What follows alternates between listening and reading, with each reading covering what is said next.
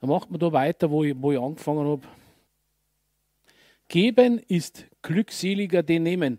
Schauen wir uns einmal das Wort glückselig an. Ich habe das im Duden rausgeforscht, was das Wort glückselig bedeutet, weil ich bin ein, ein ziemlich einfacher Mann. Ich habe keine, ich habe nicht studiert.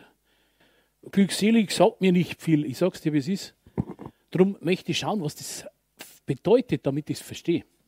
Also glückselig laut Duden bedeutet ausgeglichen, ausgelassen, begeistert, beglückt, beschwingt, erfreut, erleichtert, freudenstrahlend, freudig, fröhlich, glückstrahlend, gut gelaunt, heiter, lustig, munter, sorglos. Das sorglos, aber meine Notizen ganz groß markiert, sorglos. Unbekümmert, unbekümmert wie ein kleines Kind. Ein Kind macht sich nicht Gedanken, wenn sie ihren Lutscher wegschenkt, ob, ob sie wieder jemals einen Lutscher kriegt. Unbekümmert. Wie Kinder soll man unbekümmert sein. Unbeschwert, ungetrübt, zufrieden. Also jetzt kannst du so lesen, dass jeder versteht. Auch wenn du kein Akademiker bist. In allen habe ich euch gezeigt, Paulus spricht, nicht ich. Das Wort spricht, Paulus hat doch gesprochen, in allem. Allem heißt in Bayern alles. In Deutsch heißt es 100 Prozent. Also in 100 Prozent habe ich euch gezeigt, dass man so arbeiten sich der Schwachen annehmen soll. Also in die Arbeit zu gehen, um den Armen und den Schwachen zu geben. Das ist der Sinn der Arbeit. Nicht der Sinn der Arbeit ist nicht, weil du vor Langeweile zu Hause nicht weißt, was du tun sollst, sondern der Sinn der Arbeit ist, damit du Geld verdienst, um Armen, Bedürftigen geben zu können. Sich der Schwachen anzunehmen, eingedenkt der Worte des Herrn Jesus, der selbst gesagt hat, geben ist, jetzt pass auf, das Wort glückselig, schreibe jetzt nicht rein, jetzt sprich es in unserer Umgangssprache, dass wir es verstehen, geben ist ausgeglichen, also bewirkt Ausgeglichenheit in dir, Ausgelassenheit, Begeisterung, beglückt, es beschwingt dich, es erfreut dich, es erleichtert dich. Ja, und Goldbeutel manchmal auch. Freude strahlend, freudig, fröhlich, glückstrahlend, gut gelaunt. Also ein Mensch, schau mal, das geht aber nicht bloß, da ist nicht bloß geben finanziell gemeint oder irgendwelchen Nöten zu begegnen. Das Wort Gottes, das ist Nummer eins in allen Dingen. Steht über jedes, über jedes andere Sache muss das Wort Gottes stehen. Das Wort Gottes ist im Endeffekt ein Same, den du in dich hineinsäst oder hineinsehen lässt, der Glückseligkeit in dir erzeugt. Ein Lebensstil, der beschwingt, das Beschwingtsein. Ein Lebensstil, wo du glückselig bist, ausgeglichen bist, ausgelassen, begeistert. Das kommt nicht von irgendeinem seelischen High, von irgendetwas, was deine Seele putscht, sondern von dem Wort Gottes, den Samen der Glückseligkeit, der in dir ist. Und das ist ein fortwährender Lebensprozess.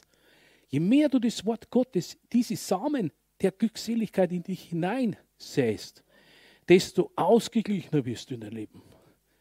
Desto freudiger wirst du.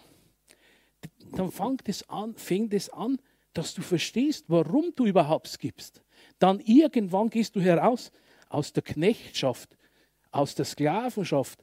Du weißt, du musst geben, aber am Anfang ist es wie ein Sklave. Das Wort Gottes sagt, äh, am Anfang bist du praktisch wie ein Sklave, obwohl du doch frei bist und ein Sohn Gottes, der über allen stehen kann, über allen Dingen. Aber am Anfang ist unser Leben als Christ Sklaven und da sind wir Sklaven unserer Seele. Verstehst du? Unsere Seele ist nicht immer begeistert. Wenn, wenn Gott sagt, hey, pass auf, Jetzt ist Sportschau. Die Sportschau ist doch Bayern spielt. Heute, heute um 6 Uhr, ja, okay, uninteressant. Aber du hast Hobbys. Und plötzlich ruft dir der Pastor, hey, kannst du schon in zwei Stunden kommen? Und Champions League Endspiel ist. Kannst du zwei Stunden kommen? Es ist dringend. Und weißt du, was dann los ist? Wenn du dann sagst, jawohl, ich bin da, ob du es so sagst oder nicht, aber du kommst. dann legst du dich selbst am Altar, am Opferaltar. Das ist ein Opfer. Und Gott sieht es. In deinen Augen ist vielleicht nicht so ein großes Ding, aber es bedeutet dir was. Weil Jesus sagt, mit dem Maß, mit dem du misst, wirst dir wieder gemessen werden. Alles, was wir tun, soll aus dem vollsten Maß unserer Hingabe sein. Halleluja. Also dieser Lebensprozess, je mehr du das Geben produzierst und das Sehen des Wortes in dir, desto ausgeglichener wirst du. Schau mal, Ausgeglichenheit. Ja, mit den Jahren habe ich Erfahrungen gesammelt. Ich, ich weiß es, was es bedeutet, unter Stress zu sein. Aber ich habe auch gelernt, Stress zu entschärfen. Man kann Stress entschärfen. Und wie beginnt es? Indem du zum Beispiel eher in die Arbeit fährst, wie, wie, du, dir normal, wie du normal fährst. Du kannst so viel Stress entschleunigen. Früher aufstehen, zehn Minuten eher fahren. Hast du schon wieder viel weniger Stress, als wenn du in der Stadt rumhetzt, wie, wie, wie ein Hund in seinen Kopf abgehauen haben. Also manche Dinge können wir durch Weisheit, durch Lebenserfahrung wirklich selber entschärfen. Aber gewisse Stresssituationen werden kommen. Aber wenn du die Samen der Glückseligkeit, Gottes Wort in dir hast, dann wirst du im Stress stehen, aber der Stress wird dich nicht umhauen. Du wirst ihn wahrnehmen, du wirst ihn nicht verleugnen, aber du wirst ihn durchgehen. Gott hat mir eigentlich immer Jobs gegeben, wo immer Action war. Ich bin immer ins kalte Wasser geschmissen worden. Aber dadurch habe ich gelernt zu schwimmen. Das als Kind sogar im Natürlichen hat mich mein Bruder einfach ins Wasser geschmissen. Das war meine Schwimmschule. Wusch, runtergetaucht. So habe so hab ich dann irgendwann schwimmen gelernt. Beim Radlfahren auch. Der hat mich einfach hochgeschubst. Ich bin gefahren und schau nach hinten, da war gar keiner mehr da. Also ich bin immer irgendwo reingeschmissen worden. Aber so lernst du. Aber jetzt zurück zum Wort. Diese Samen. Vielen ist für uns gar nicht bewusst, dass das Wort Gottes, die Bibel. Halleluja. Schau und sagen schon wieder der Bibel lesen. Jeden Tag in der Bibel lesen. Ich will auch nicht in irgendeiner Bibel lesen. Ich sag's dir, wie es ist. Aber ich will, dass Gott zu mir spricht. Und in erster Linie spricht er durch sein Wort zu uns. Und verstehst du, dieses Wort Gottes, das ist Geist. Das ist Leben. Halleluja. Wenn du das in deinen Geist hineinsetzt, dann siehst du beständig Leben in dich hinein. Alles, was in dem Wort drinsteht, musst du persönlich für dich in Anspruch nehmen. Halleluja. Wenn er sagt, du bist gesegnet bei deinem Eingang und gesegnet bei deinem Ausgang, dann spricht er von dir dann darfst du nicht sagen, ja, das ist bestimmt der Pastor, für einen Pastor gemeint. Dann spricht er zu dir, weil du sein Kind bist. Ich spreche von Leuten, die wiedergeboren sind. Halleluja. Gesegnet. Das heißt, Barak, mit, dem, mit der heilvollen Kraft Gottes in dir bist du gesegnet, wo du reingehst und wo du rausgehst. Manchmal bist du mehr gesegnet, wenn du wieder rausgehst. okay. Halleluja. Ich sag's dir, in der Corona-Zeit, in der Firma, wo ich arbeite, haben wir, haben wir Betriebsversammlung gehabt. Nach, nein, nach Corona war das, genau nach dem Corona-Jahr. Dann sagt mein Chef, okay, Leute, braucht es kein Bedenken haben. Äh, wir haben mindestens noch für ein Jahr Arbeit. Aber wisst ihr, was, was da Arbeit ist? Mindestens für immer. Die haben so viel Arbeit, die, die kommen nicht nach. Ständig neue Baustellen, aber die Leute füllen. Also eigentlich, wo wir als Christen sind, habe ich heute in der Früh schon gesagt, jetzt wieder, wo du da hineingehst, da breitet sich der Segen Gottes aus. Da breitet sich Wachstum aus. Von Gott, von dieser göttlichen Natur in uns, die ist immer auf Wachstum aus. Da geht nichts anderes wie in der, in der neuen Schöpfung in uns. Da gibt es keinen Stillstand, nur Wachstum. Halleluja. Aber wir müssen sie sehen, praktizieren. Ohne Praktizieren dieser neuen Schöpfung, ohne dass wir die freisetzen, werden wir immer begrenzt sein. Unser Verstand begrenzt uns, unser Geist ist unbegrenzt. Halleluja. Also ein Lebensstil, ein ausgeglichener Lebensstil kommt nicht, nicht durch Wellnessurlaub in Hotels, wo du chillen kannst. Das tut deiner Seele und deinem Körper auch gut, gebe ich zu. Aber das bringt dir kein keine Ausgeglichenheit in dir selbst. Ausgeglichenheit in dir selbst kannst du nur durchs Wort Gottes haben. Es ist Geist. Seelische Zeug, Hektik, Stress, Angst ist Seele. Deine Seele wird unruhig, wenn du Stress gegenüberstehst, wenn du Ängsten hast. Angst ist auch ein Geist, aber der manipuliert deine Seele, damit du nicht die Dinge tust, die Gott dir zeigt. Wenn wir lernen, aus dem Geist zu leben, dann ist egal, wenn auch draußen Bomben rumfliegen, dann wird uns das keine Angst machen. Weil wir wissen, wenn es mit unserem Leben aus ist, dann gehen wir nach Hause in eine andere Welt, in die himmlische Welt. Halleluja. Preis dem Herrn, wir haben gar nichts zu verlieren. Ich sage es euch prophetisch, wir stehen sehr herausfordernden Zeiten gegenüber. Aber, aber, jetzt das Aber, jetzt kommt ein positives Aber. Das wird der Zeit der glorreichen Gemeinde.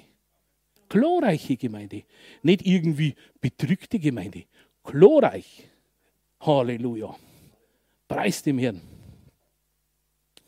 Halleluja.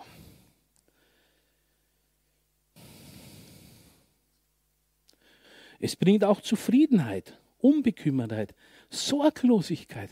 Stell dir vor, in der Welt ist total anders. Wenn du gibst, dein letztes gibst, dein letztes Hemd, sagt man, da gibt es ein letztes Hemd. Wenn du dein letztes gibst in der Welt, bereite dir das Ängste und Sorgen. Aber wenn du das aus der neuen Schöpfung machst, bereitet es dir Sorglosigkeit. Genau entgegensetzt. Wenn du, wenn du wissen willst, wie du, wie du Gott hören kannst, alles, was gegenteilig ist zu dem System der Welt, das ist in Übereinstimmung mit Gott. Wenn es heißt in der Welt, halte zurück, es kommt der Not, dann musst du deine Saat säen ins Reich Gottes. Verstehst du? Isaac säte in dem Land der Hungersnot. wir haben es auch gesehen, die Mazedonier im Neuen Testament, damals war unter, unter dem Kaiser Claudius, glaube ich, war das, war eine riesen weltweite Hungersnot. Und da kommen wir her noch zu dem Thema dazu. Diese Leute haben in dieser Hungersnot, haben sie die Apostel angefleht, die Armen zu geben, obwohl sie in einer Hungersnot waren. Und die Bibel nennt es eine Gnade Gottes. Gehen wir mal schnell da rein. Es ist gewaltig. Es ist wirklich, manchmal Je mehr ich das Wort studiere, desto besser verstehen Paulus. 2. Korinther 8,1, ab Vers 5.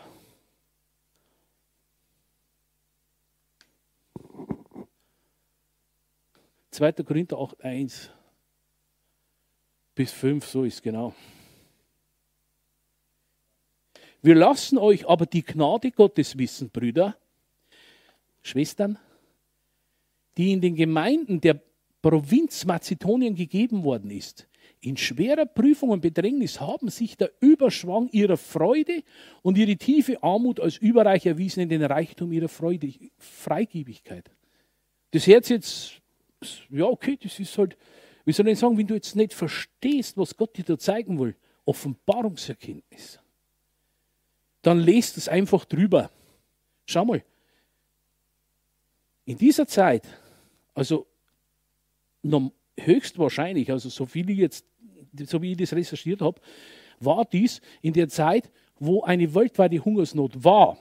Drum steht auch, äh, in schwerer Prüfung und Bedrängnis haben sich der Überschwang ihrer Freude und ihre tiefe Armut als überreich erwiesenen Reichtum ihrer Freigebigkeit. Aber schaut mal, was davor steht. Wir lassen euch die Gnade Gottes wissen. Gnade Gottes. Schau mal, was versteht sie unter der Gnade Gottes? Jetzt stell dir vor, du bist in einem Kriegsgebiet. Da werden Christen verfolgt, irgendwo in einem Kriegsgebiet. 30 Christen werden erschossen, radikal, von Gegnern, von Gegnern, die gegen das Christentum sind. Dann denkst du jetzt, die Gnade Gottes geht jetzt in dieses Schlachtfeld, wo 30 wiedergeborene Christen erschossen wurden, geht die Gnade Gottes hinein und weckt sie alle 30 auf. Alle 30 stehen auf. Alle 30. Das ist Gnade Gottes, oder? Aber wisst ihr, was noch die Gnade Gottes ist? Wenn du, wenn das ganze Land in Hungersnot ist, das ganze Land. Manche Leute haben gar nichts mehr zum Essen. Manche haben vielleicht noch ein Knäckebrot. Manche haben noch ein paar Euros oder Schillinge, was weiß ich. Und es geht ein Mann Gottes hin, der vom Geist Gottes beauftragt ist und sagt, Leute, wenn ihr wollt, helft euren Geschwistern, die in noch größerer Not sind. Wenn ihr wollt. Ohne jeglichen Druck. Und jeder muss sich von den Leuten muss sich selbst entscheiden. Esse ich das letzte Stück Knäckebrot? Brauche ich diese zwei Euro noch so dringend? Oder, oder gebe ich es meinen Geschwistern, die es noch dringender brauchen? Das ist, das ist, wisst ihr was? Alle schreien um Erweckung. Wir wollen Erweckung sehen. Das ist das Zeichen der Erweckung. Wenn du nicht mehr auf dich schaust, auf deine Nöte, sondern drängst danach, du gehst zu dem Mann Gottes hin und sagst, ich will mich an dieser Not bei diesen Leuten beteiligen. Das ist Gnade Gottes. Das ist Gnade. Weil sowas kommt niemals aus deiner fleischlichen Natur, dieser Nehmernatur, kommt es nie. Du musst Gott an deinem Herzen wirken, dass sowas entsteht. Dann kommt es von da innen raus. Da überlegst du gar nicht. Von da kommt es raus. Und schau mal, sie, sie mussten. Jetzt pass auf. In Vers 4 steht, mit vielem Zureden flehten sie uns an, die Gunst und die Gemeinschaft des Dienstes für die Heiligen von uns zu, zu empfangen. Schau mal, diese Leute, die in der Hungersnot waren, haben die Männer Gottes angefleht, ihre Geschwister mit unterstützen zu können. Das ist Erweckung. Halleluja. Da sind die meisten von uns noch weit entfernt. Ich bin auch noch nicht so weit. Aber der Herr lässt es mich schon sehen im Wort. Und ich weiß, es kommen die nächsten Schritte. Wo, versteht ihr, ihr kennt sie einen Bogen, Pfeil und Bogen. Den Bogen kannst du so lange spannen bis zum Äußersten. Wenn du so stark bist, dass du noch weiter spannst, dann, dann reißt die Sehne. Aber da musst du schon wirklich, der, was weiß ich, der Schwarzenegger sein oder was. Aber schau, Gott spannt unseren Glaubensbogen. Das Glaubensmaß, das in uns ist, wird gespannt bis zum Äußersten, bevor der Pfeil losschießt. Bevor du wirklich große Dinge für den Herrn tun kannst, große Dinge, großes Werk, muss dein Leben erst einmal dieser Bogen gespannt werden, dein Glaubensmaß. Bis zum vollsten Maß, bis es schon fast wehtut.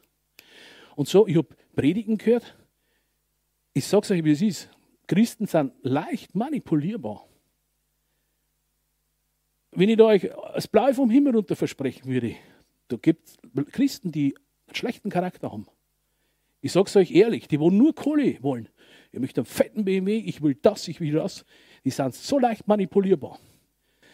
Die putschst du auf mit dem vollen Maß des Glaubens, wächst ihnen und dann gehst du noch einen Schritt weiter. Und das haben manche Prediger gemacht. Die sind einen Schritt weiter gegangen in die Manipulation hinein.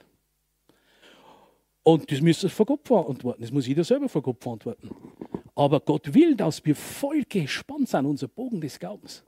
Verstehst du? Weil wenn diese, der Bogen voll gespannt ist und du lässt den Pfeil los, der ist effektiv. Halleluja. Aber das beginnt nicht so. Also mich fordert Gott schon öfter so heraus. Weil er weiß, ich mache jetzt das schon bestimmte Jahre, jetzt will er sehen, dass ich weiter wachse. Wenn ich jetzt in mein Geben aufhöre und bleibe auf dem Level stehen, in dem ich jetzt bin oder vor einem Jahr war, dann werde ich finanziell nicht mehr wachsen. Aber wisst ihr, warum ich finanziell wachsen will? Weil Gott will, dass wir Visionäre sind. Schau mal, ich würde auch zehn Häuser verwalten, 20. Nicht, weil mir das Spaß macht und weil, ich, weil mir das gefällt, das zu unterhalten, aber weil Gott uns Talente gibt. Und ich will mit den Talenten, die Gott mir gegeben hat und gibt, will ich handeln. Ich habe manche Talente in meinem Leben, habe ich zum vollen Maß so eingesetzt, dass ich das volles Maß, die zehnfältige praktisch, wie, wie, wie war das? Zehn Talente, der hat noch zehn hinzugewonnen. So sollen wir immer noch streben. Wenn Gott uns Talente gibt, sollen wir die vermehren. Halleluja. Preis dem Herrn. Versteht ihr das, was das ist? Wir lassen euch die Gnade Gottes wissen, die in den Gemeinden der Provinz Mazedonien gegeben ist. In schwerer Prüfung und Bedrängnis haben sie der Überschwang ihrer Freude und ihre tiefe Armut als überreicher Wesen in dem Reichtum ihrer Freigebigkeit. Seht ihr, das ist für Gott Reichtum. Wenn du in Armut momentan bist und dein Herz jubelt, weil du geben darfst, dein Herz jubelt. Das kannst du nur im Geist machen, sowas kannst du nicht im Verstand machen. Äh, da müsste der Verstand so stark erneuert sein, dass das für dich ganz normal ist. Aber sowas geschieht aus dem Geist. Schaut, wie der Paulus gesagt hat, ich möchte seinen Leiden teilhaftig werden, damit ich seine Herrlichkeit erleben kann. Ich habe noch nie so gebetet, ich sage es euch, wie es ist. Also vom Natürlichen will ich keine Leiden erleben. Aber jeder von uns will gerne die Herrlichkeit erleben. Aber Herrlichkeit ohne Leiden funktioniert nicht. Wisst ihr warum? Weil du musst täglich dein Fleisch am Kreuz lassen. Nicht wieder runterholen. Dein Ego darf nicht mehr in dein Leben dominieren.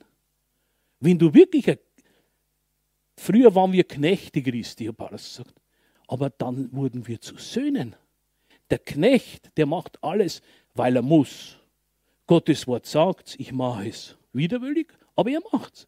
Wir alle fangen als Knechte an, aber wir kommen in die Sohnschaft hinein.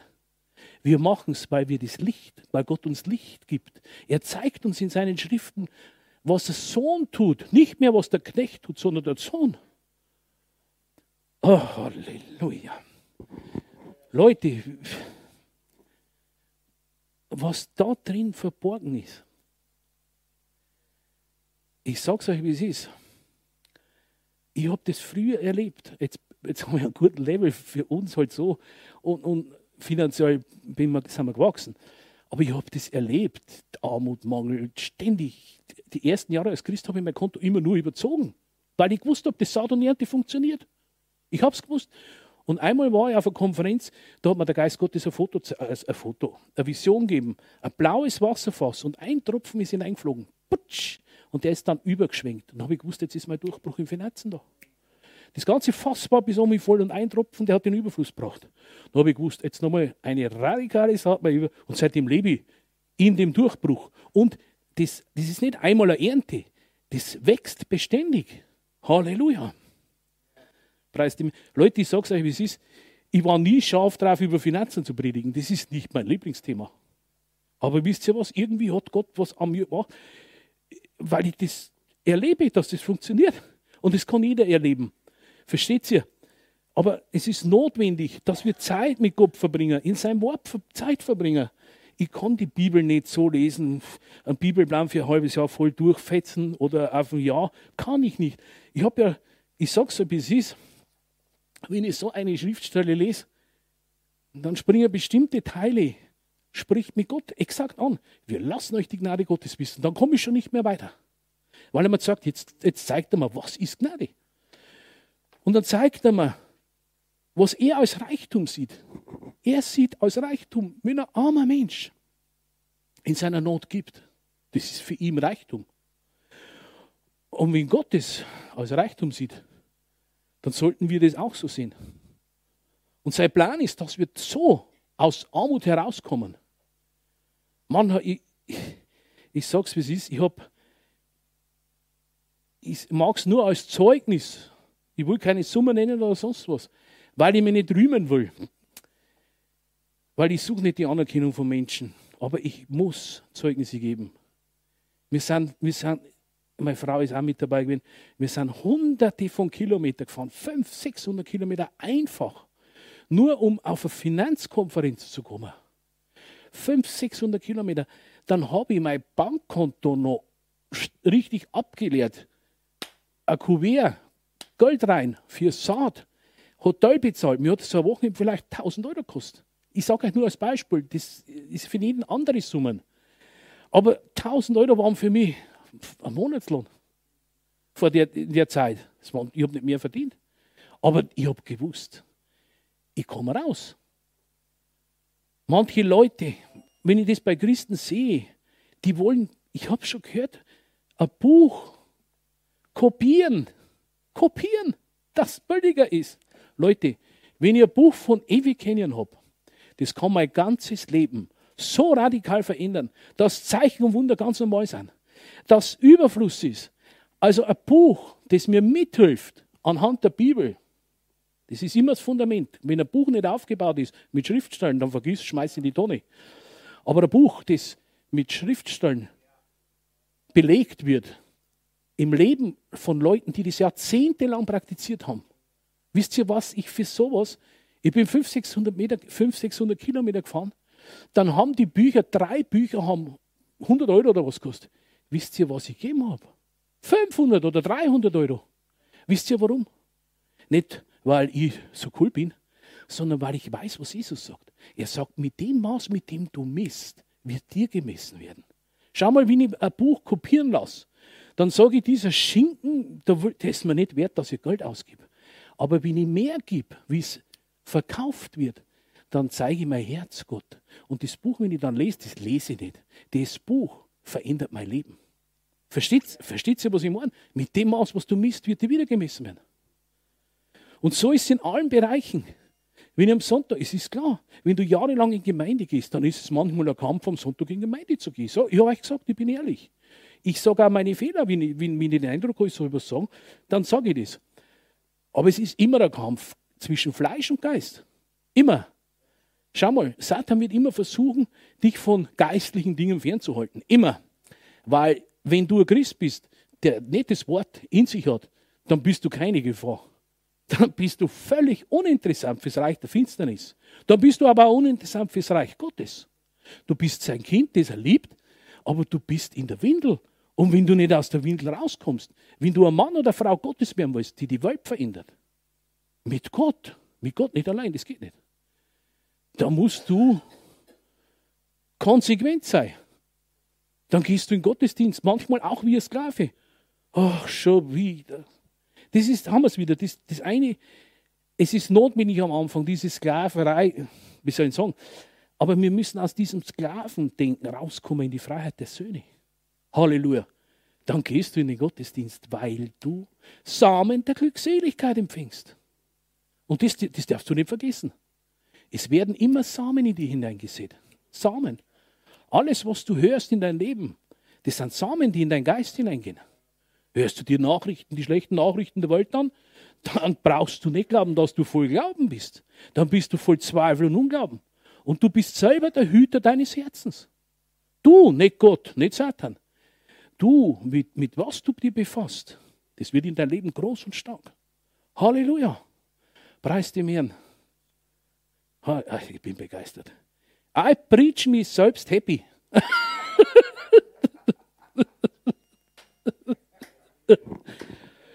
es ist klar, ich sprich das Wort Gottes. Das Wort Gottes geht durch meine äußeren Ohren ich meine, durch, da haben die äußeren Ohren, aber da innen haben die inneren Ohren. Und dann geht es hinein, durch Seele, durch den Geist hinein. Und was ist das? Das Wort Gottes sagt, der Seemann sieht das Wort. Der Seemann sieht das Wort. Manche Christen sind oftmals am Anfang, schauen sie auf den Prediger, hat er eine schöne Krawatte, was hat er für Schuhe an? Das ist ein Zeichen, dass du noch gar nicht verstanden hast, um was es geht. Jesus hat gesagt, der Seemann sieht das Wort. Der Prediger, wie man Schlafanzug predigt, ist total egal. Wichtig ist, dass er dir das Wort Gottes in dein Spirit hinein massiert. Manchmal auch hineinschlägt. Aber das Wort Gottes muss in dir sein. Und wenn du es drin hast, dann musst du lernen, das zu, zu bewahren in dir. Von meinem Pastor, wo ich damals war, von Manfred, der hat das Gleichnis vom Sämann alle drei Wochen, glaube ich, predigt. Das hast du schon immer hören können. Aber warum? Weil wir uns jetzt mal das Wort rauben lassen haben. Schau mal, der predigt Wohlstand. Du hast das Wort empfangen. Am nächsten Tag kommt eine fette Rechnung in dein, in dein, in dein Briefkasten, die kannst du gar nicht bezahlen. Dann sagst du, das funktioniert ja gar nicht, das Zeug, jetzt muss ich noch mehr zahlen. Schau mal, dann hat Satan das, was schon in dir war, das Wort rausgerissen. Dieses Gleichnis von Seemann, ohne diesem Gleichnis, wenn du das nicht verstehst, hat Jesus gesagt, dann verstehst du gar nichts. Bahnhof, alles Bahnhof. Äh? Halleluja. Und Herausforderungen werden kommen. Herausforderungen werden kommen. Also das heißt nicht, äh, äh, die Zeit, die vor uns liegt, wird glorreich sein. Aber es, du musst hindurchgehen durch Situationen. Halleluja, durch Stürme, Winde kommen auch an das Haus des Gerechten, sagt das Wort. Aber wer das Fundament baut hat, dieses Samen der Glückseligkeit in sich hat und sich nicht und gelernt hat, gelernt hat, nicht mehr von Satan das Wort aus dem Geist zu rauben lassen. Das Fundament ist stark, sehr stark. Das kann kein Wind umhauen. Halleluja. Preis dem Herrn. Puh, Halleluja. Schau mal, wenn ich mir jetzt Gedanken machen würde, wie wird das in Ungarn funktionieren, dann habe ich meinen Job nicht mehr, wie werde ich da Geld verdienen? Da, da grübel ich gar nicht, weil ich weiß, das baut die ab und nicht auf. Verstehst du? Meine Frau ist auch irgendwie total locker drauf. Die denkt, die grübelt da nicht drüber nach. Weil mir wisst man, dass immer ständig über Dinge, wie geht das, wie kann ich dann versorgt werden, wie kann ich das, wie kann ich das. Das baut keinen Glauben, das macht Zweifel in dir. Halleluja. Da oben soll ja nicht die Zentrale des Zweifels sein. Dort oben ist, weißt du, was das ist? Dein Hirn. Das ist eigentlich wie ein Sieb. Da schützt du Dinge hinein. Und das Kostbare, das geht durch Sieb hindurch in dein Geist. Und darum ist auch unser Verstand auch ein Wächter. Schau, du überprüfst, was in dein Herz hineinlässt. Wenn irgendetwas, wenn du das Wort Gottes kennst und jemand predigt etwas, das im Gegensatz zu dem Wort Gottes steht, dann überprüfst du in dein Seier, das ist was Dicks, das passt nicht, das stimmt nicht mit dem Wort. Ich meine, das darfst du nicht in den Geist genossen. Aber alles, was in Übereinstimmung mit dem Wort Gottes ist, das muss da hinein. Da drin ist es das wahre Leben. Halleluja. Eigentlich kommt man immer wieder auch zurück zur neuen Schöpfung. Weil wenige Christen haben es bedeutet, habe ich kennengelernt, die wo wirklich verstehen, was es bedeutet, eine neue Schöpfung zu sein. Halleluja. Jetzt komme ich von Finanzen zur neuen Schöpfung. Wisst ihr warum? Weil das alles mit dem Geist zu tun hat. Mit der Führung des Heiligen Geistes. Wir sind auf Ungarn gefahren und Weihnachten war das, weil mir, ich wollte halt auch, jeder will irgendwie wissen, du weißt, Gott hat gesprochen. Gott hat durch eine Vision zu mir gesprochen. Das erzähle ich jetzt kurz. Wir waren auf einer Konferenz und plötzlich steht neben mir ein Geistwesen. Und der Geistwesen war ein Engel. Und der war angezogen wie ein Husar. Er hat ein blaues Sakko gehabt, eine schwarze Hose und so einen, so einen, so einen Hut. Hat mich sofort erinnert an einen Husar. Und hat mir die Hand auf die rechte Schulter gelegt und hat er als Geist zu meinem Geist gesprochen. Bring uns das Wort, bring uns die Gaben des Geistes, komm. Und dann habe ich ein Bild gekriegt von einem Haus, von so einem, ja, ich habe den Eindruck gehabt, das war ein Regierungsgebäude. Und darüber war die ungarische Fahne. Mir war sofort klar, okay, bring uns das Wort, bring uns die Gaben des Geistes, komm. War für mich ein Auftrag. Aber wenn Gott so spricht, so spektakulär, das ist nicht immer, das ist nur in bestimmten Situationen, dann bewegt dich das. Das ist wie Dynamit. Ich habe nicht überlegen müssen. Ich habe es der Kathi habe es erzählt. Dann haben wir das Haus verkauft. Das ist so schnell gegangen. Es hat keine fünf Wochen gedauert, vier Wochen vielleicht. Am ersten Abend haben sich schon drei Leute oder vier gemeldet. Das wollten mehrere haben, die Leute. Aber ich habe ausgewählt. Das Haus hat Gott mir zum, übergeben zum Verwalten und meiner Frau. Und wir haben gesagt, wer da reinkommt. Wir, wir wollten nur die Leute drin haben, die Gott drin haben wollten. Und genau diese Leute haben wir gekriegt. Und wenn dann Gott so spricht zu dir, das ist im Geist, von Geist zu Geist, dann gehst du. Dann hält dich nichts auf. Nichts. Dann darfst du aber nicht anfangen, in deiner Gedankenwelt zu grübeln. Wie kann das gehen? Wie kann das gehen? Ich bin auch kein Mensch, der keine Ideen hat. Ich hätte genügend Ideen. Aber über die Jahre habe ich gelernt, meine Ideen wegschmeißen, wenn es nicht passen. Herr, du zeigst mir, was ich tun soll. Weil das Wort Gottes sagt, in des Mannes Herzen sind viele Gedanken, viele Ideen. Aber der Herr lenkt seine Schritte. Verstehst du? Du darfst Ideen haben, aber zentriere dich nicht zu stark auf die Ideen. Äh, erwarte, gehe immer, immer musst du vorwärts gehen. Weil nur wenn du gehst, kann Gott deine Schritte lenken. Wenn du stehen bleibst, er kann dich nicht lenken. Verstehst? Halleluja. Und so ist es auch mit Finanzen. Wenn, wenn das einmal beginnt, dass du Geschmack kriegst am, am Säen, ich, ich sage nicht, Geld in Opferkorb werfen, säen, für mich ist es immer Saat.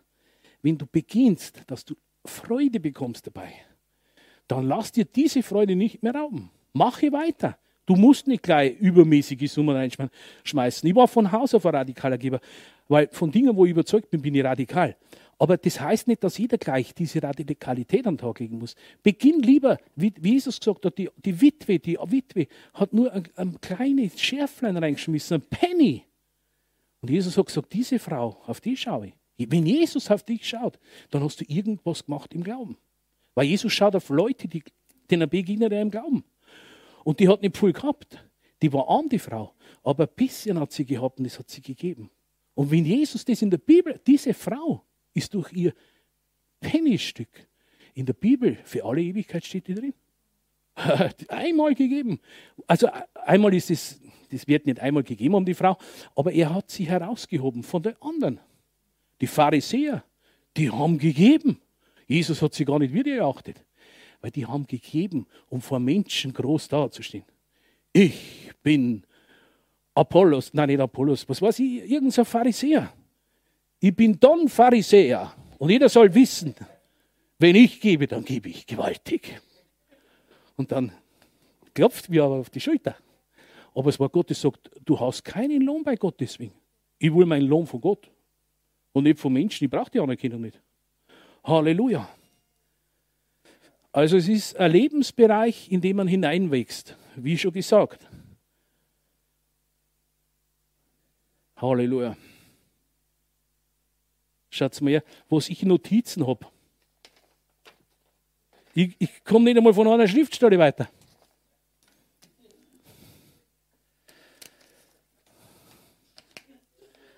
Vers 4. Mit vielem Zureden flehten sie uns an, die Gunst und die Gemeinschaft des Dienstes für die Heiligen von uns zu empfangen. Das musst du dir mal vorstellen. Wenn ich mir das vorstelle, ich habe auch schon Mangel gehabt, in meinem Leben habe ich alles schon erlebt, Mangel. Ich habe auch schon erlebt, dass ich mal am Wochenende 1000 Euro, ich war, also früher, bevor ich wiedergeboren war, wenn wir fortgegangen sind, dann war so ein Standard-Wochenende 1000 Mark. Gut, Schnaps. 1000 Mark. Also mir hat das, ich war immer radikal irgendwie in bestimmten Dingen. Eine Eigentumswohnung habe ich damals da, da hätte man Eigentumswohnungen kaufen können. Für das, was ich praktisch in die Diskotheken lassen habe, in die Wirtshäuser. Aber geben war ich eigentlich immer radikal, wenn ich so überlege. Das hat mir auch nie irgendwie so Angst gemacht.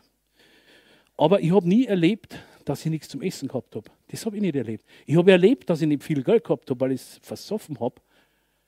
Äh, aber dann hast du immer irgendwas gehabt. Dann hast du halt ein, ein Pfund Nudeln gemacht und ein Ketchup drüber, das ist auch gegangen. Also der Paulus hat Hunger, Hunger hat er Bären können. Das, das habe ich noch nicht erlebt und da würde ich wirklich Probleme haben, glaube ich. Also wenn es ums Essen geht, ich lasse mir eigentlich einmal mit dem Bus fahren oder so oder mit dem Radl, aber nicht einmal Nudeln. ja, man muss ein bisschen Humor mit reinbringen, ne, weil nicht, dass es einschlaft. Aber ich glaube, ihr versteht es mir, oder? Ja, und irgendwie habe ich auch den Eindruck, ich soll jetzt aufhören. Weil, wisst ihr, das liegt nicht an der Länge der Predigt, das liegt an der Intensivität der Predigt. Wenn du 30 Minuten voll die Nuggets empfängst, ne, dann kann das dein Leben ra radikal verändern. Radikal. Und wenn du 45 Minuten oder eine Stunde gelangweilt drin sitzt, dann verändert schon was. Deine Haltung wird noch schlechter. Und wenn es dann wieder 50 Minuten drin sitzt, gelangweilt, dann wird, das ist auch so, du säst langweilig, du erntest langweilig. Dann irgendwann sitzt du wirklich drin, ständig gelangweilt. Also versteht ihr, das sind wirklich Weisheiten, die wo man manchmal einfach vergisst. Halleluja, ich weiß, wie das ist, wenn man zwei, drei Jahre oder fünf Jahre unter einem Dienst ist, dann möchtest du mal wieder einen anderen Prediger hören. Das ist einfach so, das ist unsere fleischliche Natur, aber nicht unser Geist. Unser Geist will das Wort Gottes hören. Das ist dem Wurscht, ob das ein Kur predigt oder Amerikaner oder Russ. Das ist dem Wurscht, unserem Geist. Er will immer die Samen Gottes empfangen. Immer diese Samen der Glückseligkeit. Halleluja. Unser Fleisch ist immer am, ja, der gefällt mir, der gefällt mir nicht. Egal. Halleluja. Darum hat er Gott so viele verschiedene. Darum gibt es etliche Prediger. Darum gibt es etliche Apostel. Darum, verstehst du, weil es ist ja irgendwie sind wir doch ein sehr bunter Haufen. Ne? Der Leib Christi an sich. Ne? Und dann früher war ich auch so in dem Bereich, dann habe ich mir auch gedacht, ja, mit denen kann ich nicht übereinstimmen. Mit denen Christen will ich nichts zu tun haben. Aber Gott hat mir jetzt über die Jahre, wir haben bloß so eine kleine Hausgemeinde, aber da, was du da lernst, was du da lernst im Umgang mit Menschen, oh mein. Schau mal, da bin ich kaum böse. Du kannst predigen, du kannst predigen, bis du umfällst. Und manche Leute verändern sich trotzdem nicht. Die, die sind begeistert. Ja, tolles Wort. Ja, aber dann irgendwann muss eine Veränderung kommen. Mein vorheriger Pastor, der war so radikal, der hat gesagt, ich gebe dir nur, es waren zwei Leute, die haben gesagt, oder einer war es, so ist, ich gebe dir noch ein halbes Jahr Zeit. Wenn ich keine Veränderung in deinem Leben sehe, dann haust du ab. Gut war's. Weil warum soll der seine Zeit, warum soll der immer diese kostbaren Samen hinschmeißen? Und, und die Leute sind schon so geistlich, phlegmatisch, voll gefressen. ja, hey, müssen wir an Martin beneiden. Nicht beneiden. Höchsten Respekt vor Martin. Martin kenne ich nicht, dass der irgendwann einmal in einem Gottesdienst gelangweilt war. Also der Martin muss euch das sehr gut erklären können, wie das funktioniert. Halleluja. Ja, das ist Disziplin. Der wird auch mal, unser, unser erst, mein erster Prediger, der hat drei Stunden predigt. Da bin ich am, am Stuhl nochmal angeguckt. Oh, ich halte es nicht mehr aus. Drei Stunden. Oh. Oh. Drei Stunden. Und kein Lobpreis, nichts. Drei Stunden geknüppelt mit dem Wort. Bum, bum habe ich mir gedacht, und das habe ich, hab ich fast zehn Jahre geschafft. Fast zehn Jahre. Aber wisst ihr was? Danach, jetzt für die Jahre, habe ich mir gedacht, mein Gott sei Dank war ich bei dem Mann Gottes. Ich war so ein Rebell, wie mir der nicht so niedergepredigt hätte, wäre ich nie da, wo ich jetzt bin. Der Mann war ohne Kompromisse. Er war bei vielen unbeliebt, aber kompromisslos. Der hat den Shalom Verlag groß gemacht. Der hat von der Picke auf war der treu mit den Büchern und Gott hat ihm die ganzen guten Glaubensbücher, die hat alle der schon umverlag der Manfred gekriegt damals. Weil der mit jedem Buch treu war. Und da brauchst du radikale, hingegebene Leute. Das kannst du nicht so nebenbei gechillt machen. Oh Gott, jetzt ich am Balaton, dann mache ich zwei Wochen Urlaub und dann vielleicht mache ich irgendwann ein Buch für Gott. Das kannst du nicht, da musst du dein Leben investieren. Für die Dinge, die du für Gott tust. Und darum ist nicht jeder ein Jünger, wir sind alle Kinder Gottes. Aber nicht jeder ist ein Jünger. Ein Jünger ist es, der das seinem Meister nachfolgt. Und wenn du das Leben Jesu anschaust, es sind immer weniger Jünger geworden. Am Anfang waren es 5000 oder 7000, 5000 glaube ich waren es.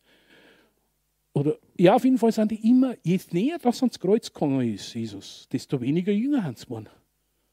Immer weniger. Also die, unser Leben beginnt als Christ halt, als Baby, du wirst umhätschelt, da wird der Kopf gestreichelt und der, ach, mein liebes Geschwisterchen, wie geht's dir?